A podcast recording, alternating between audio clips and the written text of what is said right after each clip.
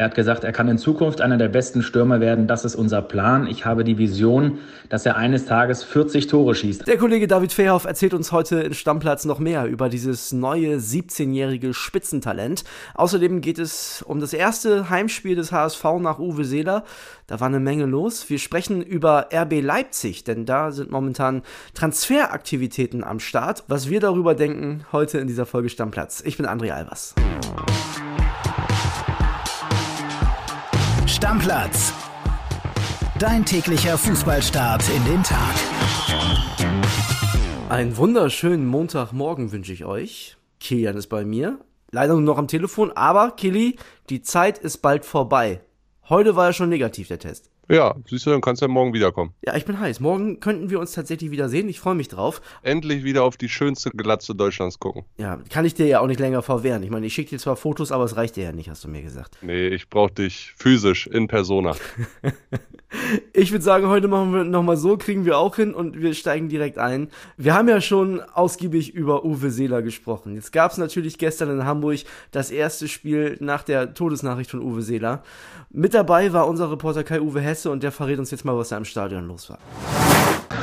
Der Spiel 1 nach dem Tod des großen Uwe Seeler, der Fußballlegende Hamburgs schlechthin. Es war ein Nachmittag zwischen Gänsehaut und Trauer. Gänsehaut bei der großen Choreografie, die die Fans auf der Nordtribüne für ihn gebastelt hatten. Die Vorstände beider Clubs trugen jeweils einen Trauerkranz auf dem Platz. Aber auch am Ende herrschte Frust in Hamburg.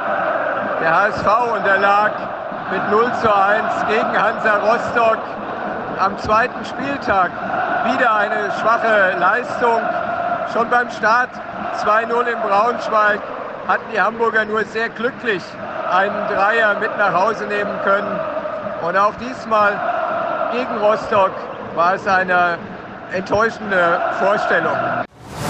Ja, Kili, am Ende doch irgendwie typisch HSV. Ja, schade für den HSV, schade für die ganzen Zuschauer, schade für Uwe. Ich glaube, der hätte von da oben gerne einen Sieg gesehen. Vor allen Dingen gegen Hansa Rostock ist ja dann doch so ein bisschen auch ein Spiel mit Prestige gegen Hansa. Hat dann am Ende nicht geklappt und ja, stimmungstechnisch trotzdem so, wie sich dort die meisten jedenfalls verhalten haben so wie Uwe gedacht wurde, mit den Trikots, mit den neuen auf dem Ärmel. Das war schon sehr, sehr emotional und es war ein schöner, anständiger Rahmen, um sich von uns Uwe, von Uwe Seeler zu verabschieden. Ja, der HSV, habe ich dann gestern gesehen, hat sich noch entschuldigt für äh, homophobe Spruchbänder. Das ist, also, dass an so einem Tag es immer noch solche Idioten gibt, die das nicht gebacken kriegen, das finde ich völligen Wahnsinn. Also völligen Wahnsinn, ehrlich. Ja, und die haben auch im Stadion nichts zu suchen. So ehrlich muss man dann mal sein. Also an, wirklich eine Vereinslegende ist gestorben und nicht nur ja das, ein, ein großartiger Mensch, ein verdienter Sportler, den ganz Deutschland kennt und dann verhältst du dich im Stadion äh, derart daneben. Also das geht gar nicht. Schmutz, muss ich wirklich sagen ist so, man muss trotzdem sagen, die ganz, ganz große äh, Masse hat, hat das super gemacht. Das war eine tolle Choreo. Das, das war alles in allem war das total ein würdiger Rahmen. Und äh, da kann man, auch wenn das Spiel am Ende nicht so war, dem HSV nur zu gratulieren zu dem, was da ansonsten passiert ist, bis halt auf diese zwei, drei Vollidioten. Was mir nochmal aufgefallen ist zur zweiten Liga, ne? Wenn du jetzt da schon mal auf die Tabelle guckst, klar, Regensburg und Heidenheim jetzt vorne, aber gefühlt kann ich dir gar nicht sagen, wer von diesen ersten zehn Mannschaften am Ende aufsteigen wird. Ja, ich muss schon sagen, also Düsseldorf zum Beispiel traue ich ganz viel zu. Traue äh, trau ich wirklich viel zu. Die haben eine gute Truppe, die haben einen sehr guten Trainer, dass das gut harmoniert hat man Ende letzter Saison schon gesehen. Also da zum Beispiel, da sehe ich momentan in der aktuellen Form mit all dem, was man auch im Vorfeld dachte, vielleicht sogar den größten Aufstiegsfavoriten. Ja, und also man muss sich auch Sorgen machen um Bielefeld und Fürth. Also habe ich nach zwei Spieltagen schon das Gefühl, dass die da unten sehr, sehr lange feststecken werden. Soll ich dir ehrlich sagen, was ich glaube, nach zwei Spieltagen schon? Ich glaube, Eintracht Braunschweig wird letzter. Und das finde ich total schade, weil, weißt ich bin ja Niedersachse, ne? Und ich habe so gedacht, so, naja, und es ist wie in der dritten Liga auch, die ist ja jetzt auch gestartet am Wochenende mit dem VfB Oldenburg, die haben gegen Meppen gespielt, gut, sind zwei niedersächsische Clubs, aber da drücke ich immer so ein bisschen die Daumen, hängt das Herz damit dran. Und bei den Braunschweigern ist das ähnlich. Und leider läuft das so, wie man vermutet hat, und das ist immer ein bisschen ärgerlich. Ja, also ich bin sehr gespannt, wie sich das entwickelt, weil, wie gesagt, nochmal, eigentlich kann aus der Liga fast jeder aufsteigen. Das stimmt. Und der HSV sollte es eigentlich Mal gucken, wie das in den nächsten Wochen so läuft. Gucken wir uns an. Weiter geht's mit dem FC Bayern. Bin ich tatsächlich für wach geblieben vorgestern Nacht. Die haben gegen Man Du City bist gespielt. doch krank, ey. Ja, Wann tut mir haben leid. die denn nachts gespielt?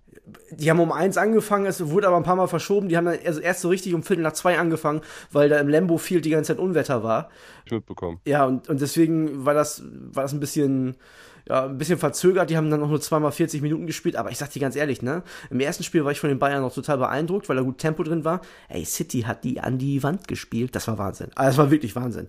Naja, an die Wand gespielt darfst du jetzt auch nicht sagen, Doch. André. Klar, du hast das ganze Spiel gesehen. Ich habe mir die Highlights jetzt nochmal angeguckt. Also an die Wand gespielt ist ja ein bisschen was anderes. Ne? Nee. Äh, Darfst du nicht vergessen, ist ein Testspiel gewesen. Es gab insgesamt 57 Minuten an Unterbrechungen. 1-0 hast du am Ende verloren, hättest aber auch 1-0 in Führung gehen können. Knappes Abseitstor gewesen von Gnabry, beziehungsweise Müller war da im Abseits. Also jetzt an die Wand gespielt, mein Lieber. Nun mal mal den Teufel nicht an die Wand. Also ne? sorry, ich habe das, hab das Spiel komplett gesehen und ich sag dir ganz ehrlich, wenn die in der zweiten Halbzeit nicht einen überragenden Sven Ulreich im Tor haben, dann verlieren die da 4-1. Also, da, ne, muss ich schon sagen, du hast natürlich völlig recht. Ist ein Muster ohne Wert, in Anführungszeichen, weil es ein Testspiel, ne, das ist klar. Da haben bei Bayern natürlich auch, also hat auch nicht die beste Mannschaft gleichzeitig auf dem Platz gestanden. Sadio Mané ist ja zum Beispiel gar nicht mehr da, ne, sind, sind ja so ein paar äh, Sachen. Aber trotzdem City in erstaunlicher Frühform. Aber Bayern, wir wollen nicht nur über das Testspiel reden, sondern wir wollen auch über eine Neuverpflichtung reden, die mich auch ein bisschen stutzig macht. Wir hören erstmal rein beim Kollegen David Verhoff, der erzählt uns nämlich, was da los ist mit Mattis Tell. WhatsApp ab. Ja, Servus aus München, hallo. Ja, die Bayern zahlen bis zu 25,8 Millionen für einen Teenager. Das ist natürlich auf den ersten Blick ein wahnsinniger Preis. Mathis Thiel bekommt einen Vertrag bis 2027, könnte dann schon am Dienstag das erste Mal mit der Mannschaft an der Sebener Straße trainieren. Diese 28,5 Millionen setzen sich aus 20 Millionen fixer Ablöse zusammen und 8,5 Millionen Boni, die dann zu zahlen sind, im Bestfalle für Rennen. Ja, ist eine Menge Kohle, wie gesagt, für einen 17-Jährigen, aber Julian Nagelsmann hat das schon auf der USA-Reise gesagt. Erstmal hat er den Transfer bestätigt und er hat gesagt, er kann in Zukunft einer der besten Stürmer werden. Das ist unser Plan. Ich habe die Vision, dass er eines Tages 40 Tore schießt. Also diese magischen 40 Tore, die eben Robert Lewandowski für Bayern machte, dass er eben in Zukunft der Ersatz ist. Ja, kleiner Funfact, die Rückennummer 9 wäre auch noch frei bei Bayern. Die könnte sich Thiel also gleich schnappen. Diese Saison erwartet sich Nagelsmann jetzt noch nicht so viel von dem Franzosen Juwel. Äh, Da hat er gesagt, also wenn er 10 Tore machen würde, wäre er sehr glücklich. Aber wenn man sich das mal anschaut, dass er in der Ligue 1 und in seinen 10 Profi-Einsätzen für Startrennen noch gar kein Tor gemacht hat, ist das natürlich auch eine Hausnummer. Also die Erwartungen sind nicht gerade gering. Aber in Frankreich, das wissen wir, wird er schon so ein bisschen als Mini-Mbappé gefeiert. Auch sehr schnell, trickreich, wie eben Kilian Mbappé. Da können wir uns auf einiges gefasst machen. Der hat die französische U17 im Juni äh, als Kapitän zum EM-Titel geführt, spielt auch schon in der französischen U18. Bei Rennen hat er mit 16 sein Ligue 1-Debüt gegeben. Und das Vorbild von dem Transfer ist natürlich so ein bisschen Real Madrid. Die Königlichen haben 2018 45 Millionen Euro für Vinicius Junior gezahlt an Flamengo Rio de Janeiro und vier Jahre später im Champions League Finale hat er das entscheidende 1 zu 0 gegen Liverpool geschossen. Also, das ist so ein bisschen auch Zocken auf die Zukunft natürlich. Thiel wollte unbedingt nach München. Und ja, jetzt hat Julian Nagelsmann einen ganz jungen Mann als Ersatz für Robert Lewandowski vorne, von dem er sich irgendwann diese 40 Lewandowski-Tore erwartet. Da können wir gespannt drauf schauen. Du, 10 Tore für einen, der bis jetzt in der Profiliga noch gar keins gemacht hat, finde ich auch erstmal optimistisch, ehrlich gesagt. Ja, vor allen Dingen 28,5 Millionen. Ist ja eine absolute Wette auf die Zukunft. Muss man mal ja ganz ehrlich sagen. Und wie viel Druck jetzt schon quasi auf diesen Jungen aufgebaut wird, wenn Julian Nagelsmann allein schon sagt, dass er ihm 40 Tore zutraut und in dieser Saison erstmal mit 10 zufrieden ist. Der Mann ist 17. Ne, das darfst du nicht vergessen. Wenn der das, ich hoffe für den Jungen, dass der das alles nicht so mitkriegt, was für ein Hype dann auch um ihn gerade aufgebauscht wird. Aber das sind ja schon krasse Vorstellungen, die man an diesen Jungen hat. Und auch da, ich will heute gar kein Bayern-Bashing betreiben. Normalerweise bin ich ja der große Bayern-Anwalt hier immer. Aber die haben doch auch schon ein paar Entwicklungen gesehen in den letzten Jahren, die mit jungen Spielern nicht so gepasst haben. Ich sag nur ab. Ich sag Eggestein, Jojo Eggestein, jetzt bei St. Pauli, ne, bei Werder auch das Megatalent gewesen. Ich sag nur Mokuku, ne, der ist jetzt ja auch noch nicht so, dass er in der letzten oder vorletzten Saison die Bundesliga zerschossen hat. Das sind alles noch junge Leute, da brauchen wir nicht drüber reden. Aber da wird dem, dem Mann schon ein richtiger Rucksack aufgesetzt, mein lieber Scholli. Ja, und er hat halt erst, wie David es ja auch richtig gesagt hat, zehn Pflichtspiele für Rennes gemacht, ne? Ja. Sieben davon in der Ligue 1, die definitiv schlechter ist als die Bundesliga. Und nicht getroffen. Aber okay, wie gesagt, ist eine absolute Wette auf die Zukunft und ich meine, nachdem wir Brazzo so gelobt haben die letzten Wochen über, äh, kann man jetzt das nicht wieder einreißen. Die haben ihn ja auch zwei Jahre mit der großen Scouting-Abteilung beobachtet. Also die werden am Ende ja jetzt nicht irgendwie die Katze im Sack kaufen, sondern die wissen schon, was der Junge kann und was sie ihm zutrauen. Aber am Ende wenn der sich mit 17,5 beide Beine bricht, was wir alle nicht hoffen, ja, dann ist es halt äh, dahin, ne? Ich muss dir noch was dazu sagen. Du weißt ja, ich habe einen an der Klatsche, ne? Also das ist ja bekannt. Was so Fußball angeht, habe ich einen an der Waffel. Ich ja, generell im Leben auch. Ja, okay, aber Fußball so speziell, ne? Das andere wollen wir hier ja nicht thematisieren im Podcast. Jedenfalls habe ich mir natürlich Videos von ihm angeguckt, weil ich dachte, hä? Hä? Hab bei YouTube zudem auch was gefunden. Also da waren jetzt keine 30 Millionen zu sehen. Aber die Bayern werden es besser wissen. Die werden das schon gecheckt haben. So, also, ja, Gott sei Dank haben die Bayern-Leute mit Erfahrung in der Scouting-Abteilung und nicht dich. Ja, die, wahrscheinlich haben die auch ganz anderes Videomaterial als YouTube. Die haben wahrscheinlich noch ein paar mehr Sachen gesehen, aber sagen wir mal so, ich bin erstmal skeptisch und ich hoffe, man tut dem Jungen nicht unrecht, wenn man sich als Julian Nagelsmann jetzt da hinstellt und sagt, ja, nächste Saison 10 Tore, weil dafür musst du ja auch eine gewisse Spielzeit haben. Ich sag nur Jamal Musiala, so, den finde ich persönlich völlig überragend, wirklich komplett überragend. Und der spielt meiner Meinung nach noch viel zu wenig. Ist und halt kein Stürmer, ne? Im Mittelfeld ist Überangebot. Aber ich bin sehr gespannt. Also, ich bin auch gespannt, ob sie dem die äh, Nummer 9 geben. Das wird ja in den nächsten Tagen sicherlich schon aufgelöst. Da bin ich auch sehr gespannt. Wird noch mehr aufgelöst in den nächsten Tagen. Zum Beispiel ein weiterer Transfer der Bayern. Da geht es um Konrad Leimer. Bei Leipzig im Allgemeinen in diesem Sommer eine Menge los, was die Abgangsseite angeht. Ne? Die haben jetzt noch jemanden äh, oder sind jetzt noch jemanden losgeworden. Ich will auch da jetzt erstmal gar nicht so viel verraten, denn Yvonne Gabriel hat uns eine Sprachnachricht dazu geschickt. Hören wir uns an. Hallo André, die RB Leipzig-Bosse sind ja sowas wie die Powerseller der Bundesliga in dieser Transferperiode, was völlig logisch ist, weil gerade durch die ganzen Leihrückkehrer war der gerade einfach viel zu groß. Aber jetzt geht einer, den sie eigentlich sehr, sehr gerne behalten hätten und dem sie sogar eine Vertragsverlängerung über Sommer 23 hinaus angeboten haben. Aber Nolly Mokiel erfüllt sich mit seinem Wechsel zu Paris Saint-Germain einfach einen absoluten Lebenstraum. Er geht zurück in seine Heimat, er spielt für diesen Top-Club und am Ende kann auch RB mit diesem Deal sehr gut leben. 2018, als man Mokiele aus Montpellier geholt hat, hat man 16 Millionen gezahlt. Nun bekommt man inklusive aller Boni bis zu 15 Millionen. Also alles gut, alles fein, alle zufrieden. Anders als bei Konrad Leimer. Dem seine Zukunft ist ja immer noch offen und es könnte im Transferpoker mit den Bayern eine entscheidende, wenn nicht sogar die entscheidende Woche werden. RB bleibt dabei, sie wollen 30 Millionen für Leimer und sie wollen eine Entscheidung bis zum Supercup. Sie wollen natürlich auch irgendwo wissen, was nun passiert. Die Bayern haben zwei Angebote schon gemacht. 23 Millionen war das letzte und der B sagt, es müssen 30 Millionen her. Und, und das ist durchaus überraschend, wie ich finde, sie sagen auch intern, sie würden jetzt erstmal gar keinen Leimer-Ersatz holen, falls er zu den Bayern geht. Das klingt erstmal verwunderlich. Warum ist das so? Ja, in erster Linie ist es nach wie vor der zu große Kader. Domenico Tedesco, der Trainer, sagt immer, er will einen kleinen Kader haben. Er legt Wert auf Kaderhygiene und gerade im Mittelfeld ist es ein extremer Überhang. Das sind es für drei Positionen, auch ohne Leimer immer noch sieben Mann. Aber wenn es sich Leipzig aussuchen könnte, Leimer ist ein Schlüsselspieler bei ihnen, dann hätten sie natürlich gerne noch Leimer und dann eben acht Personen für drei Positionen. Kitty, fangen wir an mit Leimer. 30, Kann ich nicht mehr hören. Ja, ich auch nicht. 30 Millionen sind auch einfach zu viel. Es ist zu viel. Ja, natürlich. Im Vergleich zu allen anderen ist 30 Millionen deutlich zu viel. Und wir wissen ja, die Bayern haben in diesem Sommer schon rund 170 ausgegeben, auch 100 eingenommen, ja, aber es ist immerhin ein Transferminus von knapp 70 Millionen. Und die werden jetzt garantiert nicht noch 30 Millionen für Konrad Leimer rausschießen. Aber wir haben da jetzt ja auch schon viermal drüber geredet. Ich kann mir das nur so erklären, dass Julian Nagelsmann jeden Tag bei WhatsApp Dauer-WhatsApp-Anruf mit FaceTime-Funktion bei Brazzo macht und dem sagt, ich will diesen Spieler haben. Ja, also aber wenn sie das mitgehen, dann sind sie echt dämlich. Ich bin gespannt, was da in dieser Woche passiert und ich bin auch gespannt, ob Leipzig wirklich hart bleibt und unter 30 den nicht verkauft. Ich fand, ich weiß nicht, ob du das die Woche gelesen hast, fand es ein bisschen komisch von dem Minzlaff, der gesagt hat, ja, hoffentlich fällt den Bayern bald mal was anderes ein, als unsere Spieler wegzukaufen. Also mit der RB Salzburg-Historie, die die im Hintergrund haben, weiß ich nicht, ob man in der Öffentlichkeit solche Aussagen treffen kann. Ja, hat er ja auch sein Fett für Wett bekommen, ne? Ja, auch völlig zu Recht, völlig zu Recht. Und es ist jetzt auch nicht so,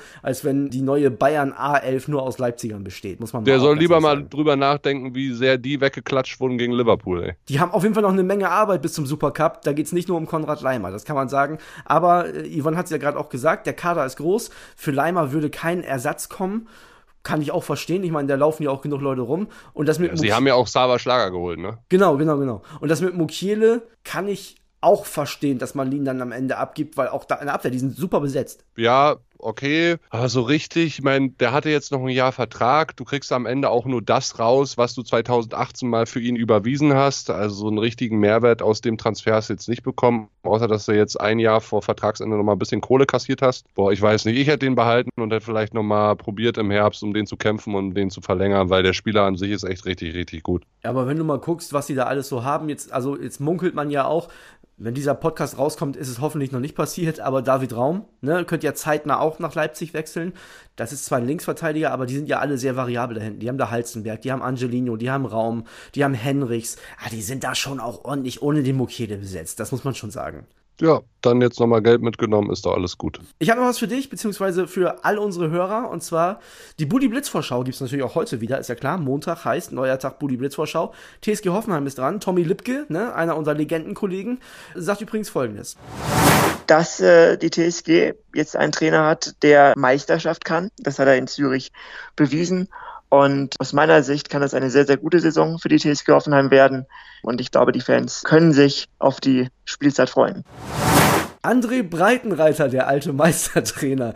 Ist Spoiler schon mal, auf deutscher Meister tippt er die aber nicht die TSG. Nee, also, weiß ich nicht. Dann moderiere ich keinen Stammplatz mehr. Ja, dann darf es ja auch nicht passieren. Du, dann renne ich am letzten Spieltag, sollten die auf Meisterkurs sein, persönlich ins Stadion machen, Flitzer und hol den Ball weg. Also das, das, das wollen wir ja nicht. Ne? Nee, aber trotzdem, ist wieder eine schöne Folge. Vor allem für diejenigen von euch, die sagen, oh, mein Managerspiel, kann ich den Hoffenheim mal holen oder lasse ich den lieber weg? Die sollten da nochmal ganz genau reinhören. Heute 15.30 Uhr, Bulli Blitzvorschau. Und wir haben ja gesagt, wir kommen jetzt langsam ran, der Community wieder was Gutes zu tun. Kitty, du darfst heute. Letzte Woche habe ich noch gesagt, heute noch nicht, heute darfst du. Ja, wir stehen ja in den Startlöchern Richtung erster Bundesligaspieltag, jetzt am Wochenende erstmal Pokal und Supercup und so weiter. Aber damit ihr euch jetzt schon mal entspannt auf die Bundesliga vorbereiten könnt und euch freuen könnt. Wir wollen in der kommenden Saison mit euch ein Tippspiel machen. Und zwar ganz einfach bei Kicktipp. Wir haben da eine Runde aufgemacht, die heißt Stammplatz-Podcast. Da könnt ihr euch anmelden, müsst nur einen Benutzernamen und eure E-Mail hinterlassen, Stammplatz-Podcast suchen und dann machen wir eine schöne Tipprunde, alle gemeinsam über 34 Spieltage. Paar Fragen müsst ihr vorher auch noch beantworten, da gibt es dann nochmal extra Punkte. Ohne WM, da wird es nämlich nochmal ein extra Tippspiel geben. Alle Informationen findet ihr unten in den Shownotes, guckt einfach mal rein und meldet euch an. Und André und ich, wir versprechen euch für die Top 3, die am Ende der Saison die meiste Punktzahl haben. Da werden wir auf jeden Fall auch coole Preise raushauen, aber dazu irgendwann mal in den nächsten Tagen, Wochen mehr. Ich bin so aufgeregt, ne? Wir haben da echt eine geile Idee. Also muss ich schon ehrlich sagen, ich sag's nicht. Ich, ich verspreche, ich sag's nicht, aber es lohnt sich da anzumelden und vor allem lohnt es sich zu gewinnen. Es, es wird sich lohnen, versprochen. Das ja, vor allen sagen. Dingen, wie oft können wir dann jede Woche darüber reden, wer wie getippt hat, vielleicht auch mal den Tagessieger per WhatsApp-Sprachnachricht reinholen, ja. Warum der so getippt hat und so. Ich kann dich aufziehen, weil ich nach Woche drei schon irgendwie 20 Punkte vor dir liege, weil du so ein Amateur bist, obwohl ja. das glaube ich eher nicht. Bei mir ist eher auf Schadensbegrenzung angesetzt. Ich will im, sagen wir mal, Mittelfeld landen am Ende des Tages. Damit wäre ich schon zufrieden, was Tippen angeht. Nee, ist einfach ein äh, cooles Format und wir können uns darüber austauschen und in den Folgen nach dem Wochenende immer drüber sprechen. Also meldet euch gerne an, kicktipp.de und dann Stammplatz-Podcast einfach mal suchen und dann der Runde beitreten. Und dann sage ich euch jetzt schon mal, macht euch einen Wecker oder eine Notiz an, damit ihr jede Woche Freitag bis spätestens 20 Uhr getippt habt. Und ich, ich werde mal gucken, also ich wollte auf jeden Fall noch mit dem einen oder anderen Reporter sprechen, weil ich glaube, ein paar Leute haben Bock, da auch noch mit dabei zu sein. Also, ihr könnt ihr nicht nur gegen uns tippen, sondern auch gegen unsere richtigen Experten, gegen die Reporter. Könnt ihr immer mal gucken, was sagen die zu dem Heimspiel oder Auswärtsspiel ihrer Mannschaft.